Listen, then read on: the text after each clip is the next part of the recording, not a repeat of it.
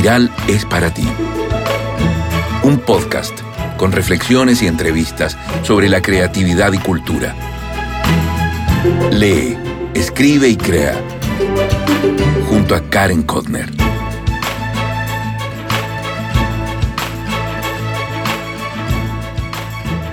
Hola, hola, ¿cómo estás? Soy Karen Kotner, periodista y escritora. Te doy la bienvenida al programa 60 de Espiral, tu podcast de literatura y creatividad.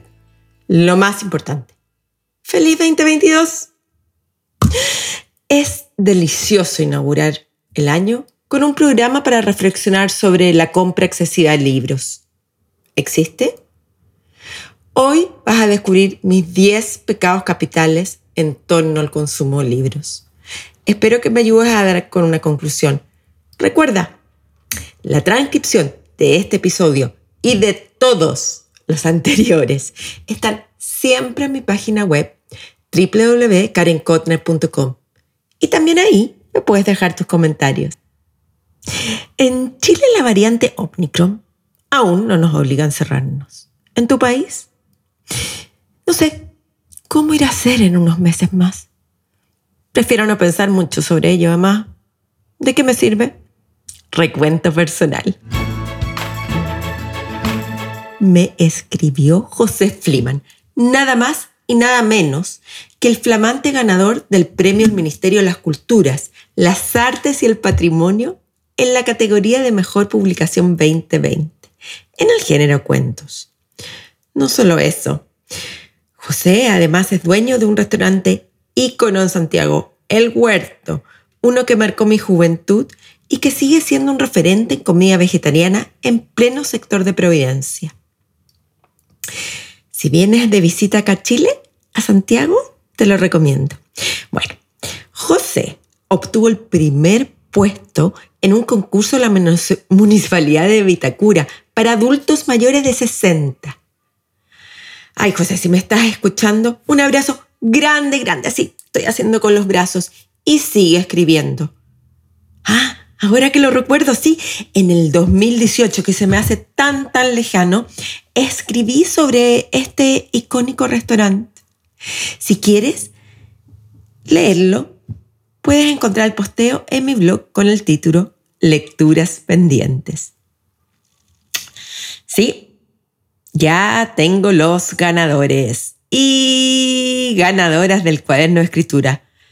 Estuvo difícil la lección porque dejaron muchísimos comentarios en Facebook y en Instagram. Ahí más de 50. Gracias. En Facebook, Cora Herrera comentó, sería un excelente regalo para trabajar con mi hija del espectro autista, para que se ejercite y vuelva a escribir. En el colegio aprendió, pero solo pudo estar allí hasta los 26 años y le gusta leer. Solo escribe con letra imprenta estaría muy agradecida. En Instagram, Marion Kramer, espero decir bien el apellido, fue una de las ganadoras. Mira lo que ella puso. Tengo tres historias en la cabeza y de hecho en las noches vivo en ellas, pero no tengo la disciplina para plasmarlas. Temo que un tiempo después empalidezcan y se vayan. Así que tengo fe que tu publicación llegue a mi vida en el momento justo. Bueno, y así fue. El cuerno escritura ya viajó hacia su hogar. Gloria González, con 75 años, comentó, quiero ganar y soltar mi mano. Me serviría mucho para agilizar mi memoria. Y quiero participar. Por último, el más joven de los galardonados es un chico de 12 años, y me contó lo siguiente.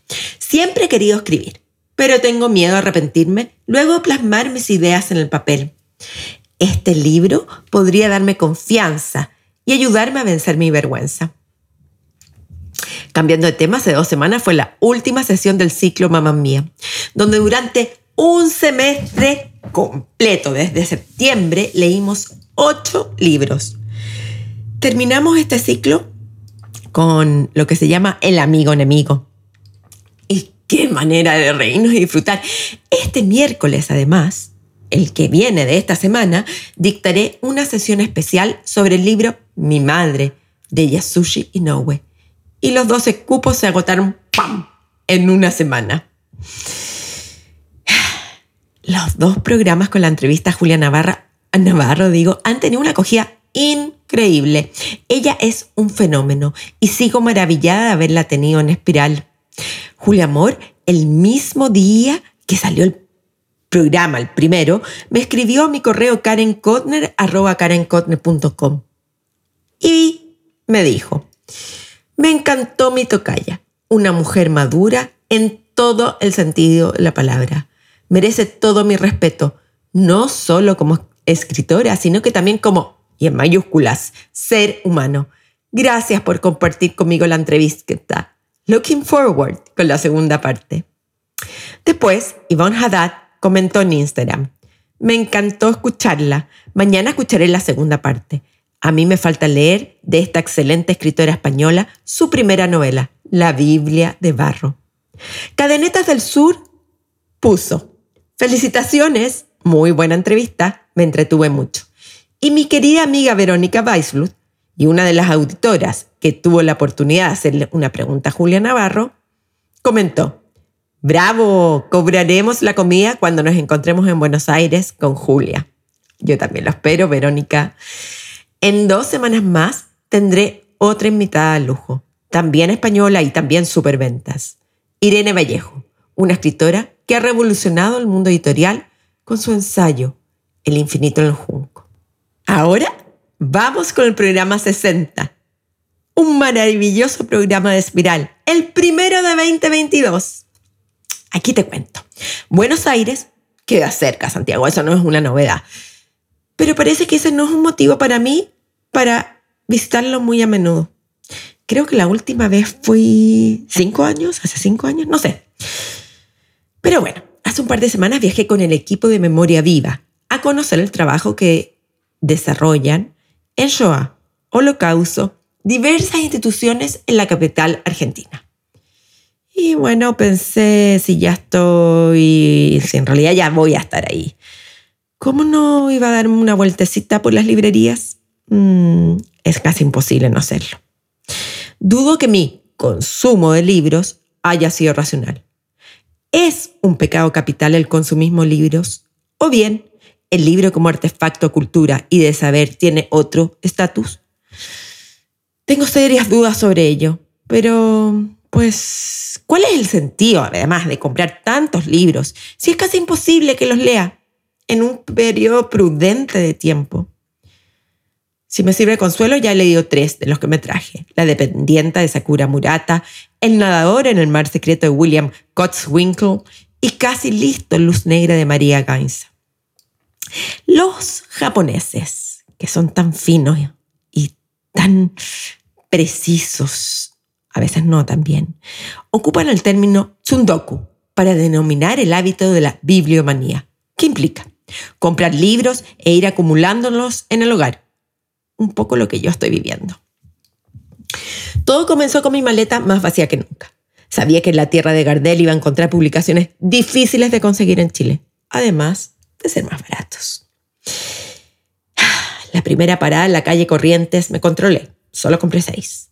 Al día siguiente en el Ateneo, esa librería preciosa en la que antiguamente funcionaba el Teatro Splendid, estuve un par de horas y así fui sumando a la pila más y más libros.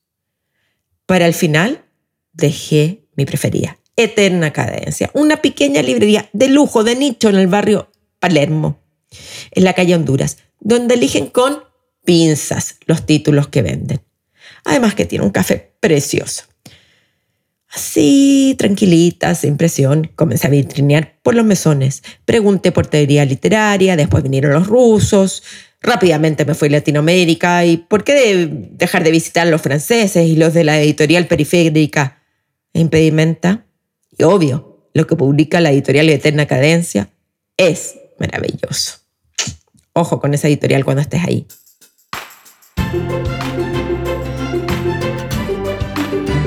Conectándome con mi infancia y juventud, recuerdo con ternura y emoción cuando mi mamá me decía que comprar libros jamás iba a ser un pecado. Ella me lo compraba todos los que yo quisiera. Más aún cuando salíamos juntas y pasábamos delante de una librería, no nos perdíamos la oportunidad de ingresar ahí. Ella fue la primera que me introdujo el concepto librero amigo. Y tal como te conté en el programa 34 Espiral, el último el 2020, justo hace un año, tuve el honor de heredar la biblioteca de, ella, de mi mamá. Además que fue mi mamá la que me introdujo el amor y la pasión por los libros. Qué sorpresa más grande, más maravillosa tuve cuando abrí por casualidad un ejemplar de Las estrellas miran hacia abajo de Cronin y me encontré con una, dedicatoria de su puño y letra. Cito, Carencha, un libro es un amigo, es una compañía, es un consejero, es un alivio y muchas cosas más. Pero es más aún cuando se entrega con todo nuestro amor. Perla. Me cuesta seguir porque son palabras significativas que las voy a llevar por siempre. Entonces, bajo esta perspectiva, los libros serían compañeros fieles, dignos de cuidar, eh, que, que podemos tenerlos como pequeños tesoros en la casa. Así el consumo de libros no existiría, pero sigo con mis dudas. Son grandes, porque existe este pecado, como casi un pecado capital de comprar demasiados libros. Veamos, veamos si lo podemos resolver entre tú y yo.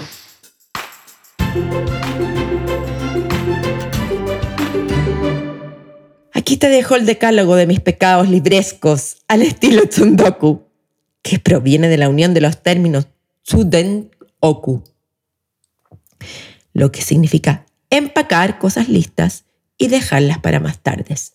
Y dokuyo, lectura de libros. Uno, confieso que no hice un balance de cuántos libros adquirí, ya sea por vergüenza o por la conciencia. Dos, Confieso que tuve que comprar una segunda maleta de mano. 3. Confieso que tuve que distribuir libros en maletas prestadas para no pagar sobrepeso. 4. Confieso que compré demasiados libros. 5. Confieso que estoy feliz y espero leer mucho el 2022 y maravillarme con mis libros. 6. Confieso que es matemáticamente imposible leerlos todos en un periodo de tiempo cercano. 7 confieso que me gustan y fui feliz en esas estanterías. 8. Confieso el exceso. 9. Confieso que habría comprado varios más. 10. Confieso que leo y a veces no leo. Me despido. Nos vemos en dos semanas más con la entrevista a Irene Vallejo, escritora y superventas con su ensayo sobre la historia de los libros El infinito en el junco. No te olvides, si quieres estar al día de mis novedades, te invito a suscribirte al boletín que envío todos los lunes. Cuéntame, ¿tienes algún placer culpable? Tú ya conociste los míos. Lee, escribe, crea. Feliz 2022. ¡Chao!